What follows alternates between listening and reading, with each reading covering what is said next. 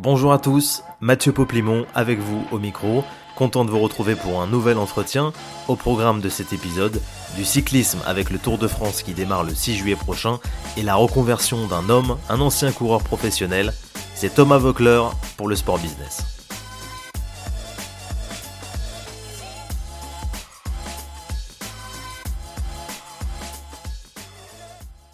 On en parle de ce mythique Tour de France avec un homme qui a participé à de nombreuses reprises sous les couleurs notamment de la formation Europcar et Direct Energy. Il a même porté le maillot jaune. Bonjour Thomas Vockler. Bonjour tout le monde. Thomas, vous avez euh, pris votre retraite sportive euh, à l'été 2017. Qu'est-ce que vous ressentez euh, à l'approche du Tour? Est-ce que ça ne vous manque pas encore un petit peu? Euh, Si, pour être franc, quand je retourne sur les courses, hein, que ce soit sur le Tour de France ou autre, bien entendu, euh, on n'efface pas comme ça 17 ans de carrière comme j'ai pu, comme j'ai pu connaître, mais il y a, voilà, ça me manque un petit peu, mais j'ai aucun regret sur la décision de, mon arrêt de carrière en, en 2017. J'étais arrivé au, bout de mon cycle, et puis euh, j'ai toujours maintenant euh, que je suis bah, de l'autre côté de la barrière en suiveur, j'ai toujours à l'approche du mois de juillet ce petit coup de Tour de France, et c'est le moment important de l'année qui arrive. On vous retrouve euh, à présent sur la moto de, France Télévisions et, je dois dire que vous êtes assez à l'aise au micro. Comment ça s'est fait ce, cet apprentissage? Vous aviez imaginé vous devenir consultant après votre carrière? Ouais, très franchement, euh, j'avais euh, j'avais déjà échangé avec euh, avec plusieurs médias différents hein, pour, qui m'avaient fait des propositions pour couvrir le Tour de France parce que c'est vrai qu'on on m'étiquette consultant, mais c'est pas mon unique activité. Je suis consultant 25 jours dans l'année, dont 21 sur le Tour de France. Donc voilà, je suis pas consultant à l'année, je suis consultant sur le Tour de France. Mais pour revenir à, ce, à cette place sur la moto, c'est bah, ça a été assez complexe au début, ça l'est toujours d'ailleurs, hein, même si j'ai déjà fait un Tour de France. Euh, pourquoi? Parce que euh, on n'est pas consultant en cabine où on, où on, discute simplement avec le, avec le, journaliste sportif qui commente. Euh, il faut être prêt à, à, faire un monologue et dire des choses à peu près intéressantes. Euh, et puis et puis il y a toute une partie que le téléspectateur ne voit pas, qui est la gestion bah, des, du son et du placement en course. quand je suis sur la moto, j'ai six, six boutons de son à régler, que ce soit avec il faut que j'écoute ce que, ce que disent les autres consultants et le commentateur en cabine parce que j'ai aucune image. Moi, je, je me fie à eux et puis il faut que je sois euh, raccord avec eux quand j'interviens. Il faut que j'écoute euh, la radio course pour avoir euh, les informations. Il faut que, il faut que je parle avec mon motard. Il faut que j'échange avec mon réalisateur. il faut que j'échange avec le deuxième consultant moto. Donc c'est, des choses assez complexes dont on n'a pas toujours conscience avant de, passer sur, sur la moto justement. On, on, vous a fait des, bah, des remarques justement à vos débuts, des critiques. On vous a, on vous a dit comment vous améliorer?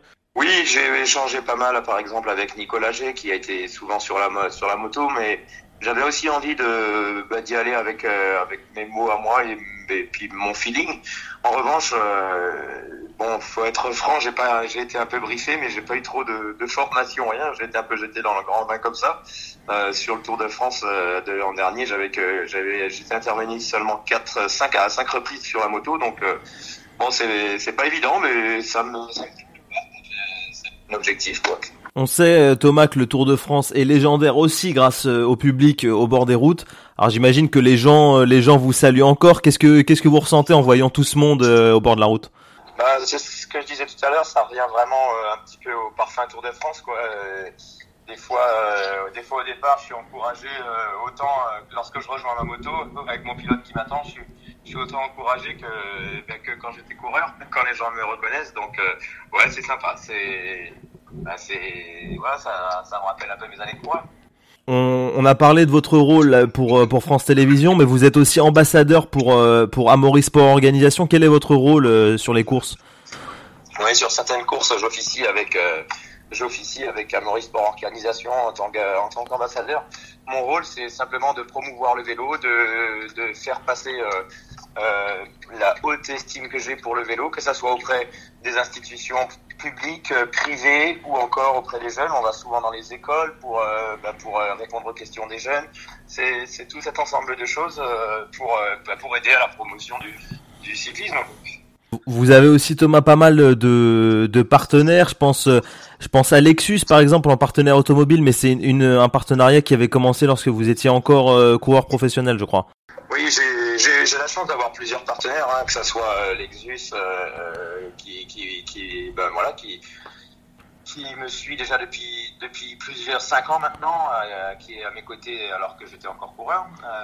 J'ai d'autres sponsors, que ce soit la marque Hutchinson euh, pour les pneumatiques, du, côté de la nutrition c'est MX3. J'ai j'ai j'ai quelques partenaires comme ça qui sont assez historiques. C'est des partenaires avec lesquels bah, j'ai travaillé durant ma carrière et donc après. Et puis une autre facette de ma reconversion, de ma phase de transition, on va dire, euh, on est en train avec mon agent de, mettre de mettre en place euh, des interventions en entreprise. Alors je dirais pas, euh, je n'appelle pas ça des conférences parce que ça serait vraiment être prétentieux, mais, on a pas mal de sollicitations pour euh, bah, pour intervenir auprès des entreprises en tant qu'ancien sportif et j'y travaille pour pas juste arriver en, en prenant un chèque et puis pas délivrer de message. Donc on essaye de bien préparer ça. C'est une, c'est une vraie problématique euh, la reconversion comme ça des, des, sportifs de haut niveau, surtout dans le dans le cyclisme. Alors vous, vous aviez euh, vous aviez la chance de, de bénéficier d'une grosse notoriété, mais euh, mais comment ça comment ça se passe pour vos anciens collègues du, du peloton? Vous restez vous restez en contact encore avec des, coureurs? euh,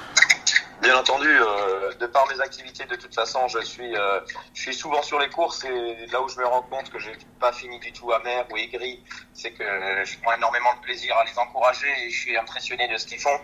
Euh, après, euh, tout, quand on est coureur cycliste, toute ma vie sociale a été un petit peu organisée autour du vélo. Mes amis sont issus du, vélo, donc oui, bien sûr que je reste avec plaisir dans le, dans le milieu du, vélo. Et concernant la reconversion, elle est on était sportif de haut niveau pendant de nombreuses années, quel que soit son niveau de notoriété ou pas, c'est pas quelque chose de facile. Moi, je suis, euh, j'ai pas honte de dire que je suis encore en phase de digestion euh, de ma carrière sportive, alors que ça va faire deux ans. Et justement, c'est pour ça que j'essaye de, j'essaye différentes missions pour euh, pour essayer de trouver ma voie et voir ce qui me plairait vraiment de faire pour une deuxième carrière parce que c'est comme ça qu'il faut appeler ça. Après une première carrière, je suis retraité sportif. Euh, je vais pas être retraité tout court avant, avant de nombreuses années, donc à moi de, trouver ma voie. Vous avez euh, entamé une formation aussi, je crois, avec le, le Centre du droit et d'économie du sport de Limoges. Ça, c'est dans l'optique, j'imagine, de rester encore dans le, dans le cyclisme professionnel, pourquoi pas en, en gérant une équipe?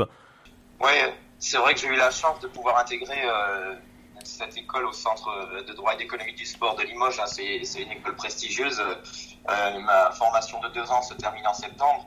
Et c'est vrai que c'est pour obtenir le, seul, diplôme euh, reconnu, euh, reconnu en France de, manager de club sportif professionnel.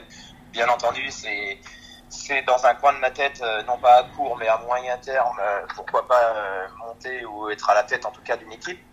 Euh, c'est pas parce qu'on a ce diplôme qu'on va y arriver, c'est pas parce que c'est pas parce qu'on a envie que qu'on va y arriver, mais mais oui, c'est dans un coin de ma, tête, parce que je crois que c'est ce qui pourrait peut-être constituer ma, deuxième euh, vraie carrière.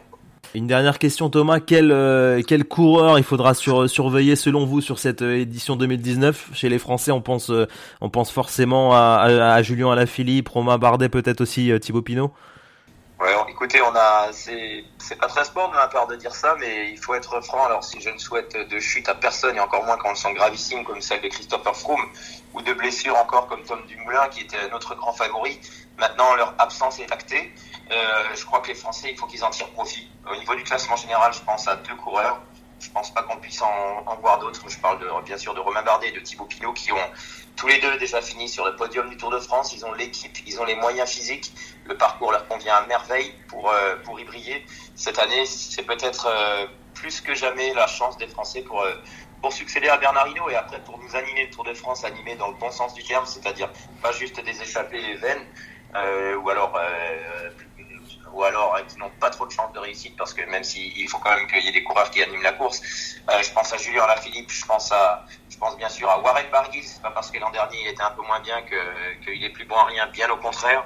Et puis euh, et puis je pense à des petits jeunes comme David Baudu qui peut très bien euh, nous épater en se substituant de temps en temps à son leader Thibaut Pinot. Et, et, puis on peut avoir encore des belles surprises de côté français, bien entendu. Thomas, le tour commence le, le 6 juillet. Quand est-ce que vous vous rendrez-vous à Bruxelles pour commencer un peu cette préparation? Alors, euh, j'arriverai le jeudi, moi. J'arriverai le jeudi. En revanche, bon, j'aurais déjà pas mal travaillé avant sur, euh, bien sûr, les, sur les coureurs et tout, mais, euh, mais c'est vrai que quand on est, justement, quand on est coureur, on arrive le, on arrive le mercredi. Euh, en tant que consultant, d'arriver le, d'arriver le jeudi ou le vendredi, c'est, c'est largement suffisant parce que de toute façon, on n'est pas des, quand on est consultant, on n'est pas des, on n'est pas les journalistes qui allons faire les interviews dans les hôtels. Et puis les coureurs sont assez fermés. Il y a, il y a une tension extrême au sein des staffs et tout. Donc euh, c'est pas les jours où on peut avoir le plus d'infos les jours qui précèdent le Tour de France.